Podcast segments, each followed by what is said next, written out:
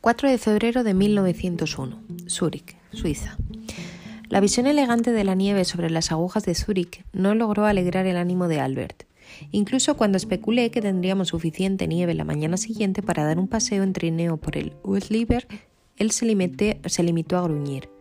Nada que pudiera ofrecerle, ni siquiera regalos de la naturaleza misma, podía sacarlo de su mal humor. Sé que es culpa de Bebar, refunfuñó de nuevo. Fumaba su pipa y daba sorbos al café aguado que servían en el Sprungli, más conocido por su panadería que por su café.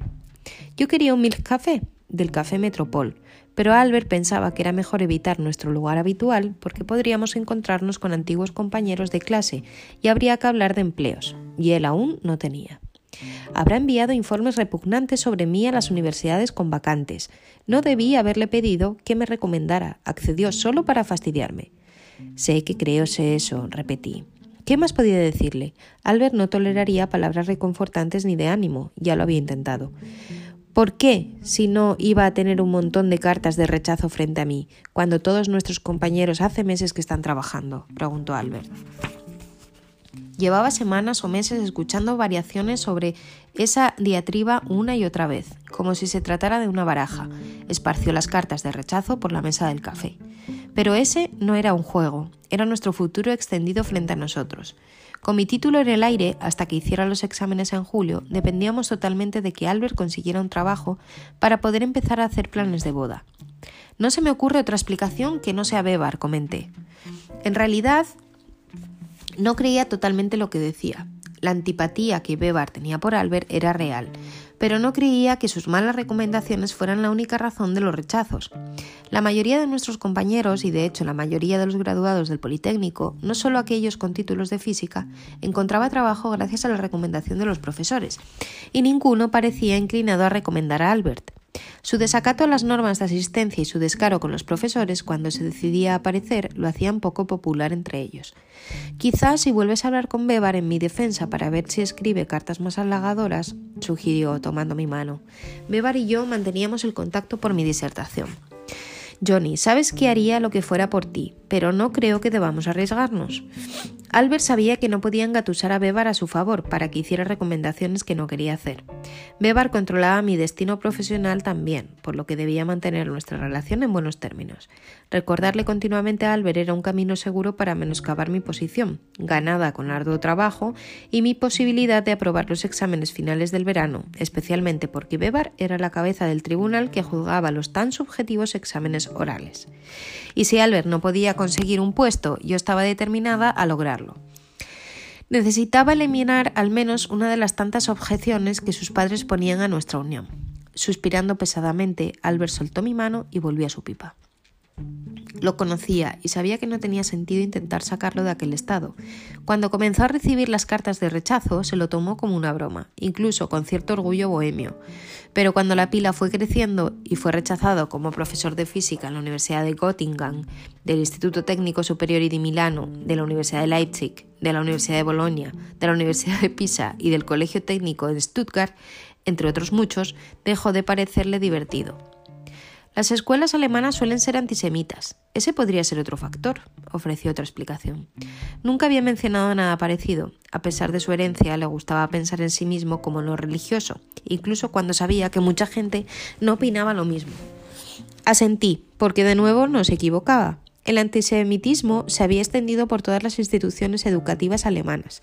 Sin embargo, eso no explicaba los rechazos de las universidades italianas, pero esto no me atrevía a decírselo. Las habituales arrugas de sus ojos habían desaparecido. Un silencio incómodo pesaba sobre la mesa, incómodo para mí, al menos. Nunca sabía qué hacer cuando se ponía así. Miré la sala en la que estábamos con la intención de distraerme con su decoración extravagante, sus sillas ornamentadas y sus mesas de mármol. Era una hora extraña entre el almuerzo y la cena, y el café estaba vacío. Los camareros con sus camisas blancas formaban una línea ordenada, relajados contra la pared. Parecían aliviados de que el establecimiento no estuviera repleto de gente. Tal vez si fuera libre de ir a donde quisiera, murmulló Albert casi por sí mismo, casi. Lo miré confundida, demasiado como para hablar. ¿Se estaba refiriendo a mí? ¿De verdad estaba sugiriendo que yo ponía algún tipo de limitación a la búsqueda? ¿O que le exigía algo que lo comprometía? ¿Cómo se atrevía? Le había dado mi apoyo incondicional y la libertad de buscar un trabajo donde quisiera. Le había dicho que yo lo seguiría. Incluso había rechazado una oferta de trabajo que yo no había solicitado para ser maestra en una preparatoria en Zagreb, porque Albert no quería vivir en el este de Europa, pues pensaba que estaba demasiado lejos del corazón de los desarrollos científicos. Cedí porque sabía que le parecería humillante la idea de seguirme por un trabajo, especialmente cuando él mismo no tenía uno. Además, había estado sufriendo la peor parte de su frustración sin quejarme.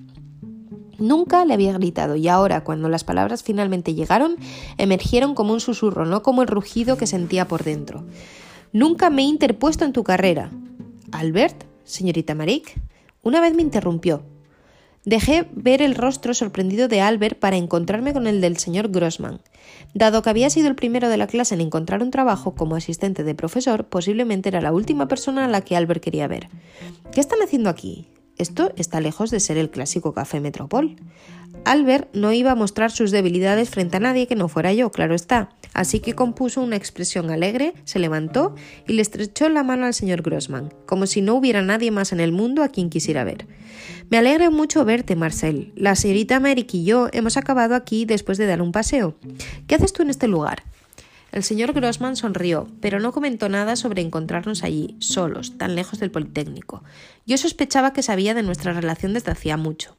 Luego explicó que tenía un poco de tiempo libre antes de una reunión en el vecindario y que había decidido parar y tomarse una cerveza.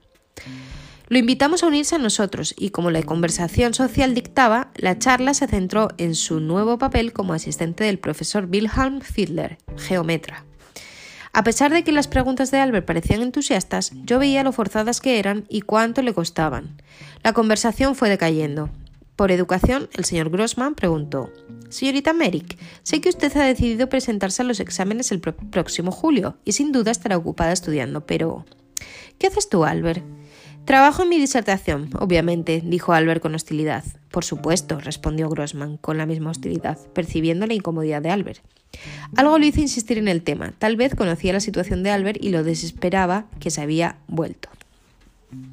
Preguntó simplemente por qué mi padre me ha mencionado que su amigo Friedrich Haller, que es el director de la Oficina Suiza de Patentes en Berna, está buscando un evaluador.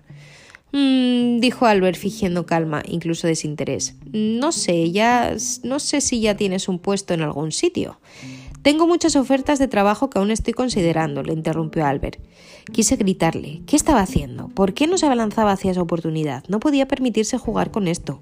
Mi futuro también estaba en juego. Maldito orgullo. Me lo imaginaba, dijo el señor Grossman. Y continuó cautelosamente. El trabajo en la oficina de patentes no incluye la física teórica, claro, pero ciertamente es necesaria la física de un modo práctico, ya que se toman en consideración los inventos que buscan patente. Sería un uso muy poco convencional, incluso poco ortodoxo, de un grado académico. Con esas dos palabras, poco ortodoxo, el señor Grossman acababa de ofrecerle a Albert una manera de conservar su honor. Iluminándose, Albert dijo Tienes razón, Marcel. Ese puesto es muy poco convencional, pero yo busco lo poco convencional. Tal vez sea justo esto. Maravilloso, dijo el señor Grossman. Será un gran alivio para el amigo de mi padre, el señor Haller, tener una opción sólida. No sé con exactitud cuándo estará disponible el puesto, pero estoy seguro de que mi padre, a quien ya conoces, estará encantado de recomendarte. Albert buscó mi mirada y sonrió, y en ese momento de esperanza y posibilidades lo perdoné.